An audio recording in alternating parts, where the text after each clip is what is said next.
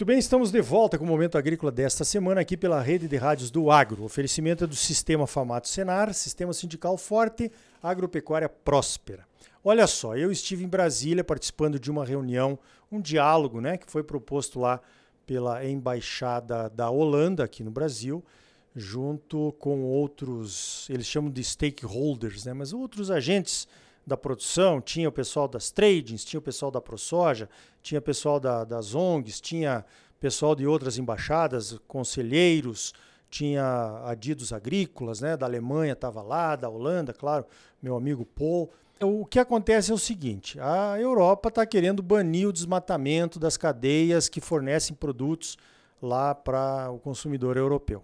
Isso vem de longa data, né? E tem um negócio chamado Acordo de Amsterdã, que foi assinado por nove países, os países estavam lá hoje nesta reunião, e esse Acordo de Amsterdã quer então entender como é que eles podem ajudar os países que ainda têm desmatamento para acabar com o desmatamento nesses países e, consequentemente, ter um mercado mais livre dos produtos desses países para a Europa.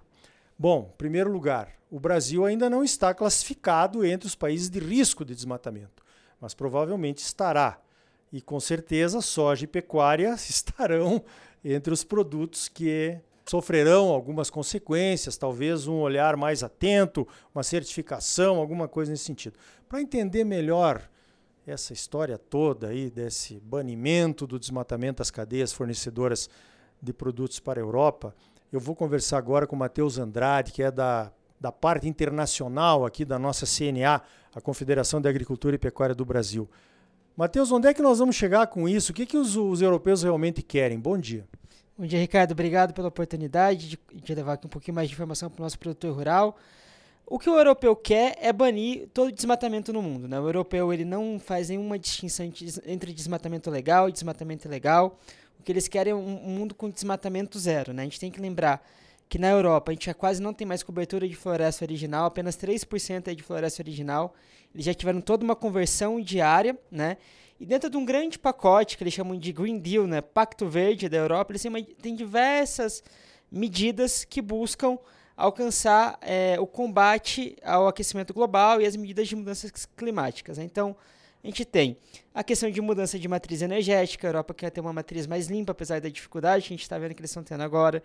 Eles querem ter redução no uso de pesticidas, redução no uso de fertilizantes, eles querem é, tirar o desmatamento da cadeia, que eles chamam, né? então todo produto que vai entrar na Europa não pode ser oriundo de uma área desmatada, não pode ter nenhuma ligação, entre outras diversas medidas que eles estão tomando. Então o que eles buscam é um mundo com desmatamento zero. Perfeito. Nós também, né? Mas infelizmente o Brasil não consegue acabar com esse desmatamento ilegal, que não se sabe nem quem que está fazendo, porque são em terras da União, pessoas com outros objetivos escusos, muitas vezes crime organizado, né? Uh, mineração irregular em áreas indígenas e por aí vai, e acaba afetando o produtor organizado que está lá com o seu cadastro ambiental rural, está tentando fazer a coisa certa, né? Porque é como se consegue pegar os negócios do país para que o governo faça alguma coisa que de alguma forma diminua ou acabe com o desmatamento. Agora, nós falamos muito nessa reunião aí, né? A gente teve a oportunidade de apresentar o lado dos produtores também, a questão da transparência. Na minha opinião, depois do cadastro ambiental rural, que veio com o Código Florestal, nós temos uma das agriculturas mais transparentes do mundo, com o cadastro, a imagem de satélite da propriedade, mostrando aonde que está a área de preservação, se existe algum déficit de reserva legal, Pode-se fazer a dinâmica do desmatamento a partir dessas imagens de satélite que são colocadas lá no CAR. Os europeus parece que não enxergam isso na minha, na minha percepção. É, é isso mesmo? O que, que, que nós temos que fazer para mostrar para esses europeus o que nós já estamos fazendo aqui do ponto de vista do produtor legalizado? Eu concordo com a sua visão, Ricardo. Quando a gente conversa com os europeus, quando a gente estuda a legislação europeia, a gente vê dois grandes problemas. O primeiro grande problema é que o europeu não consegue entender que a gente tem uma diferenciação entre desmatamento legal, entre a abertura de área que é permitida ao produtor dentro da nossa legislação ambiental e o desmatamento legal, esse que você falou, o cara que grilou, o cara que invadiu, o cara que está desmatando uma terra da União, que ninguém sabe o que está acontecendo lá dentro. O europeu ele não consegue entender essa diferenciação de conceitos, então é uma coisa que a gente vem batendo muito, vem sempre colocando na nossa conversa com eles quando a gente tem oportunidade, a gente vê muita dificuldade desse termo ficar claro para eles, para eles entenderem essa diferença. Principalmente os que estão lá na Europa, né? Os, os, diplomatas aqui no Brasil, algumas vezes eles até entendem, conseguem transmitir a mensagem, mas quando chega lá, no formador de políticas públicas, a gente tem uma dificuldade muito grande. E qual que é a segunda grande dificuldade, que essa eu acho que é até pior, né?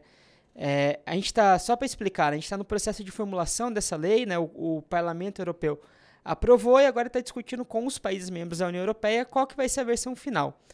Quando a gente vai estudar essa legislação, ver as minúcias, para explicar como é que vai ser implementado, a gente também tem uma outra dificuldade, que é o europeu ele quer o desmatamento zero, né? Ele quer o que a gente chama da diligência devida. Então o produtor, o importador, né, a trade, todo mundo vai ter a obrigação de comprovar que aquela área, que aquele produto não veio de uma área desmatada.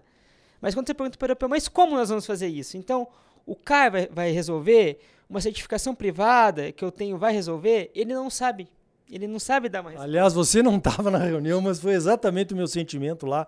E foi o que eu falei na nossa mesa ali. Nós tivemos discussões desde as nove da manhã até as, as duas da tarde agora, né? O Thiago está nos ouvindo aqui, que é o nosso assessor técnico da comissão e estava lá junto conosco, nós colocamos isso. Vocês têm que dizer o que vocês querem. Porque nós já estamos oferecendo um monte de coisa aí e parece que nunca é suficiente, né? A pressão continua vindo e vocês não olham o lado do copo cheio, né? O lado cheio do copo, que é os benefícios ambientais, sociais e, mundiais aí que a produção brasileira está trazendo, né? Exatamente. Eles não conseguem enxergar, eles não conseguem fazer um pedido concreto do que precisa ter, né? Não conseguem fazer um checklist do, olha, me prova isso, isso e aquilo e a gente vai avançar. Então, sempre tem muita dificuldade e esse ponto não avança. E o que a gente tem visto é uma pressão do Parlamento Europeu de colocar cada vez mais coisas. Então, o que era para ser uma legislação ambiental, agora já vai falar de direitos indígenas, direitos humanos, questões fundiárias. Você faz um negócio muito grande que fica é, quase impossível de ser cumprido. E na prática, o que, que vai acontecer? Você vai ter um custo muito grande para o produtor rural, vai ter uma dificuldade de acessar o mercado europeu e ele vai começar a querer acessar outros mercados. E aqui que a gente vai ter? A gente tem um bloco europeu hoje com a inflação, dependendo do país que você olha, até 13%, 15%, e vai aumentar. Né? A gente tem que ser realista aqui que o custo do alimento deve ser mais caro para o europeu. Né? Então, é algo que eles não conseguem colocar na balança e entender que o custo vai ter que ser pago por alguém. Tudo bem que a gente está falando do continente que tem uma renda per capita muito alta, o europeu tem um poder de compra grande. Mas mesmo assim, é, é um, é um crescimento sempre constante do custo, né? Então é muito difícil a gente chegar no meio, no meio termo, chegar numa, numa questão clara, né? O que, o que precisa ser feito e algo que seja simples para o produtor que quer cumprir a lei e fazer o que é de direito, fazer o que é certo, e do consumidor que também quer ter o produto que atenda o que ele busca, né? Então a gente tem muita dificuldade, você tem uma dificuldade de comunicação mais do que qualquer coisa. É, foi o que nós sentimos lá, né? Conversando com o Thiago aí também é, essas questões que você colocou aí. Evidentemente que a gente não pode abrir mão do mercado europeu, um mercado importante para o Brasil, por vários motivos. É um mercado maduro, não cresce muito o consumo lá, mas é um mercado que compra bem aqui de nós. E a gente vê que eles também querem continuar comprando, né? Cada vez que você conversa a nível de embaixada e tal. Agora, Matheus, para encerrar, qual é a posição oficial da CNA nessa história toda aí? Ricardo, a CNA é contra essa legislação, porque essa é uma legislação que ela não respeita dois princípios basilares ela não respeita as regras multilaterais, as regras internacionais de comércio. É, o Brasil é um membro da OMC, Organização Mundial do Comércio, assim como a União Europeia, em mais de 190 países no mundo.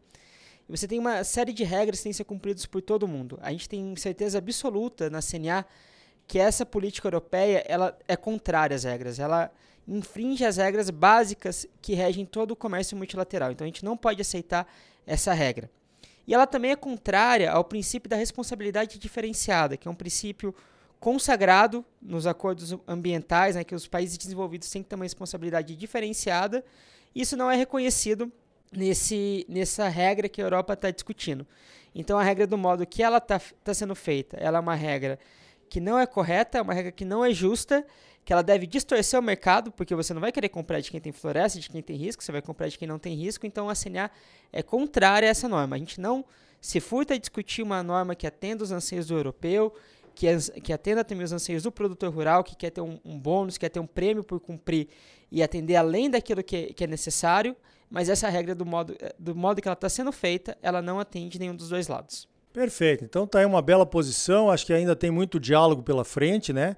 Nós estivemos lá participando, achei muito bom, porque como produtor, eu era o único produtor lá, né? CNA também representando, claro, tinha a ProSoja, mas produtor mesmo era só eu lá.